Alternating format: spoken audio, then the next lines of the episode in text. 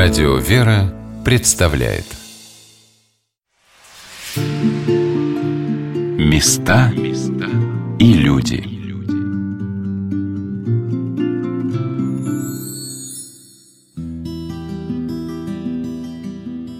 Я поняла, чем мне так нравится этот памятник Достоевского в городе Переславле-Залесском. Не только своим удивительным выражением лица писателя, добросердечным, заботливым, милосердным, не только его движением, зовущим каждого человека пойти за собой, но еще и тем, что этот памятник как бы олицетворяет молитву.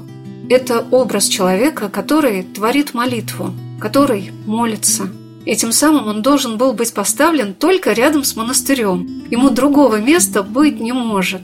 Я видела немало людей, которые с интересом рассматривали памятник, читали отрывки из произведений писателя, высказывания о нем, знакомились с фотографиями и репродукциями на стендах – но еще они увидели этот ясный образ свечи в руке, молитвы человека, обращенного в своем сердце к Богу. Какой свет отразится в их душах, но то, что эти чтения в Переславле осветили жизнь многих и многих, я в этом уверена. Этот юбилейный год завершил замечательный труд, осуществленный под патронатом Российского фонда фундаментальных исследований, который обогатил мировое Достоевсковедение целой библиотекой новых книг – об этом рассказал Владимир Николаевич Захаров. Три года назад Российский фонд фундаментальных исследований объявил конкурс на тему «Источники и методы изучения Достоевского в мировой культуре и русской культуре». Было подано свыше 50 заявок. А этот конкурс поддержали 29 проектов. В течение трех лет мои коллеги активно работали над написанием этих монографий, исследовали творчество Достоевского, искали новые материалы, архивные, печатные источники. Ну и результатом этого стала серия книг. По каждому гранту должны были издать итоговый научный труд. По некоторым проектам издали не одну книгу, а два-три тома. В результате получилась библиотека из 31 книги. На чтениях в Переславле своими трудами поделились участники этого конкурса. Доктора филологических наук Ирина Владимировна Дергачева – профессор Московского государственного психолого-педагогического университета, и Валентина Васильевна Борисова, профессор Башкирского государственного педагогического университета. Какой удивительный диалог завязался в этом зале, где соединился соборный разум и российских филологов и духовенства. день чтения праздновали память святителя Тихона, патриарха Московского и всея Руси – и мне вспомнился поместный собор Русской Православной Церкви, где плечом к плечу сидели и священнослужители, и миряне, которые ставили перед собой грандиозные задачи, и одна из них – образование. Владимир Николаевич Захаров поделился, что Россия в наши дни уступает интересам к Достоевскому другим странам. Например, его спецкурсы в Петрозаводске посещают 20 человек, а подобные занятия у его американских коллег – до 600. А Ирина Владимировна сказала о том, что ее студенты очень любят писать работы именно по Достоевскому. А вам захотелось бы сейчас перечитать его романы? Меня эта поездка на чтение в Переславль пробудила обратиться к дневникам писателя, потому что именно в них можно услышать особое слово Достоевского.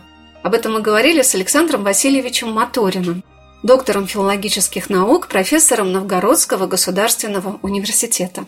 Русский народ – это среди народов мира, как считал Достоевский, народ особый, призванный Богом, можно сказать, хранить истинную веру. И не просто хранить, а в своих деяниях исторических осуществлять. И Достоевский об этом последовательно и неустанно писал в дневнике писателя прежде всего, прямо, то есть на теоретическом таком идеологическом уровне, начиная с дневника писателя 73 года, когда он этот дневник стал издавать, и потом, после перерыва, дневник писателя 76 года, 77 года. Потом опять был перерыв на художественное, собственно, творчество, ну, в таком современном понимании. Потому что в древнем понимании, православном, древнерусском, и дневник писателя был художественное творчество, и есть. Достоевский это прекрасно понимал. То есть, это истинное художество, в котором писатель не вымышляет, не создает образы героев, которых в действительности нет, а напрямую описывает живую жизнь, как она вот потоком течет в современной истории России и напрямую общается с читателями, призывая их к обсуждению этой жизни, к участию в этой жизни на духовном, прежде всего, уровне, ну и, естественно, конечно, в деяниях потом. Вот в дневнике писателя он эту цель поставил прямо именно художественно в древнерусском смысле, то есть словом, которое обладает повышенным таким воздействием на читателей. В этом суть художественности. Что не художественно, то не действует. А что действует и внушает то, что автор хочет сказать, то художественно. То есть оно выражено так в образах и в идеях, что оно увлекает людей и заставляет их прислушиваться и в идеале следовать тому, что писатель внушает.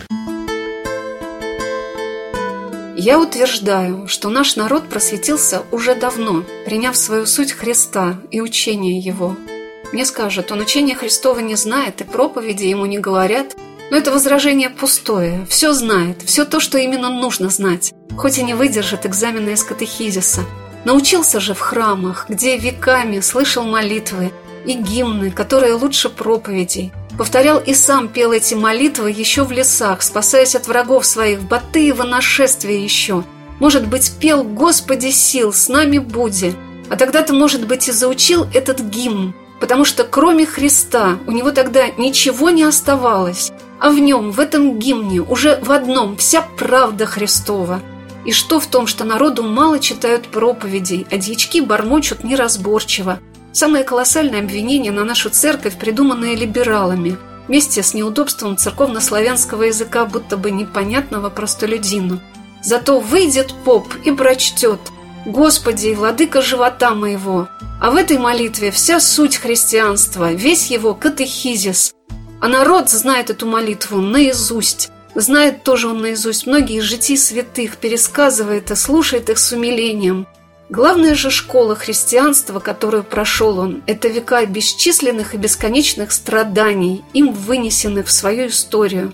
Когда он, оставленный всеми, попранный всеми, работающий на всех и на вся, оставался лишь с одним – Христом-утешителем, которого и принял тогда в свою душу навеки, и который зато спас от отчаяния его душу. Впрочем, что же я вам это все говорю? Неужто я вас убедить хочу? Слова мои покажутся вам, конечно, младенческими, почти неприличными, но, повторяю, в третий раз, не для вас пишу. Да и тема эта важная, о ней надо особо и много еще сказать, и буду говорить, пока держу перо в руках. Федор Михайлович Достоевский прожил недолгую жизнь, всего 60 лет – как смог этот человек столько написать, приоткрывается за словами его супруги Анны Григорьевны.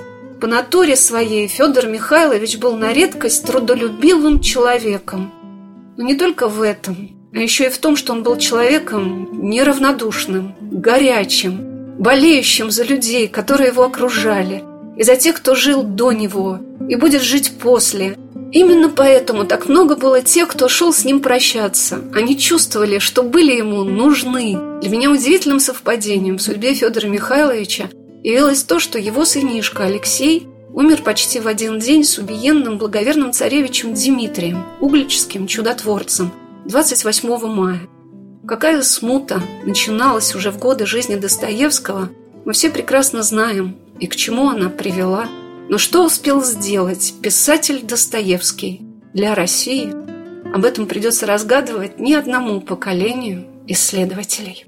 Беда, что нету современного Достоевского, его точно нет. Но то, что каждый великий писатель, дарованный нам Богом, живет вечно и воздействует уже, это очевидно. То есть Достоевский с нами. Не нужно нового Достоевского, чтобы переживать вновь и вновь вот то воздействие, которое оказал Достоевский. То есть наша задача объяснять Достоевского. Он вечно актуален, злободневен, он нам нужен, потому что он действительно как пророк угадал основное направление нашего нашего русского развития, а именно направление православное. Без этого направления русский народ пропадает, просто разлагается. Это вот отчетливо показал Достоевский. И он с нами. И пока не родился новый Достоевский, это только от Господа Бога зависит, когда он появится. Но пока он не родился, мы с великой любовью и ответственностью должны нынешним поколениям русских читателей разъяснять то, что сказал Федор Михайлович в XIX веке, и то, что, кстати, современники его не до конца поняли и услышали То есть он предсказал наше дальнейшее развитие трагическое. К сожалению, при том, что он величайшее влияние при жизни оказал и продолжает оказывать, все-таки вот этого влияния, к сожалению, не хватило, чтобы переломить ход развития. Он чувствовал, что вот страна катится к катастрофе и оказывал величайшее воздействие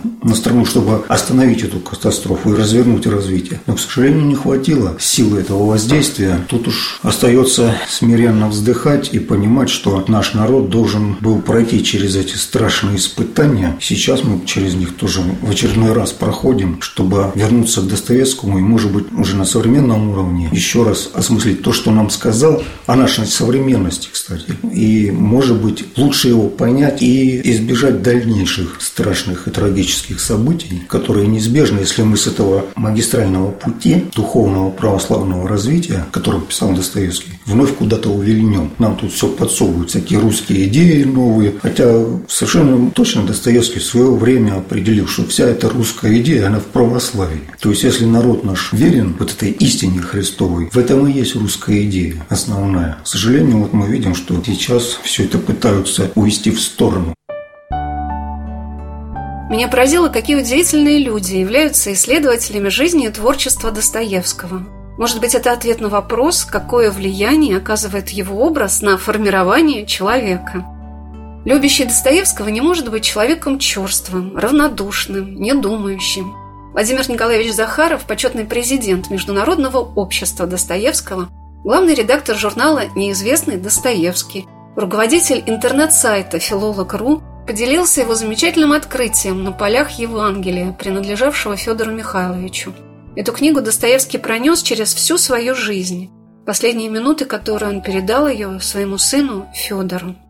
То, что Достоевский, начиная с каторги, жил с Евангелием, не только четыре года читал только одно Евангелие, он никогда не расставался с ним, всегда брал с собой в поездки. Ночью, когда ложился, клал у изголовья. На каторге у него Евангелие было под подушкой. У него, допустим, на Евангелие свыше 1400 помет. Это пометы раз, карандашом, чернилами, сухим пером. Но больше всех помет карандашом. Карандашом пометы – это пометы особые. Это мгновенная реакция на чтение, потому что для того, чтобы пером отмечать, делать такие маргиналии пометы, нужно было, скажем, чернильницу открывать, доставать перо. Но что удивительнее всего, ну вот это пометы, которые еще 20 лет назад не были описаны в Достоевсковедении. Это пометы ногтем. Они были невидимы. Это тоже, в общем-то, известный способ чтения XIX века. Он описан еще в Евгении Онегина Пушкина. Пушкина. Мне просто так повезло, посчастливилось, когда мне, наконец, выдали Евангелие, а его для того, чтобы получить, посмотреть, мне понадобилось 15 лет просьбу. Личное да. Евангелие. Да. И вот там были пометы, карандашом меня интересовали, и для того, чтобы эти пометы рассмотреть подробнее, а это был декабрь месяц, рукописный отдел находился в типографском корпусе, я поднес к лампе настольной, не совсем было видно, поднес к окну, и у меня, ну, вот так вот книга шевельнулась в руках, и я вдруг неожиданно заметил вот эти вот пометы ногтем, крест-накрест, которые при прямом свете не видны, а при косых лучах они оказались видны. И это самые старые пометы, которые Достоевский сделал на каторге. И что еще удивительного, на самом деле Достоевский больше и лучше объясняет себя, свое творчество, смысл своего творчества, чем исследователь пользователи. Вот сколько людей смотрело, не замечало эти пометы. А чтобы открыть роман «Униженные и оскорбленные», в котором Достоевский описывает это каторжное Евангелие в 1861 году. Он говорит, что это была старая потертая книга в темном переплете. Там, в общем-то, вся исчерченная карандашом и ногтем. Подсказка была в тексте, но я это уже обнаружил после того, как удалось рассмотреть. Наверное, результатом этих чтений, которые прошли в Переславском Никольском монастыре, для многих людей стало желание сделать в своей жизни множество открытий.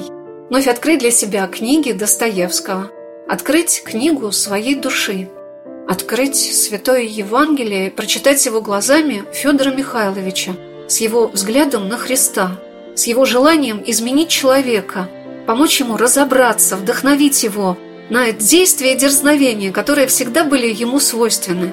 И в этом он и апостол, и апологет, и поэт, и художник слова. Он умер как христианин. Почувствовав себя умирающим, попросил жену скорее позвать священника, исповедовался и причастился христовых тайн. Последние часы он несколько раз звал своих детей и целовал их на прощание. Последний раз передал Феде Евангелие. И может быть и сейчас, в наши дни, он протягивает нам эту вечную книгу, которая, по словам всех участников чтения, раскрывает содержание и романов, и дневников Достоевского глубже всего.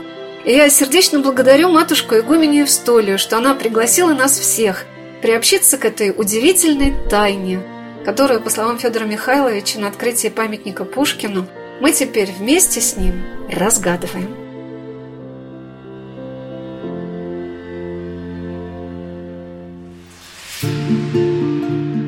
Места и люди.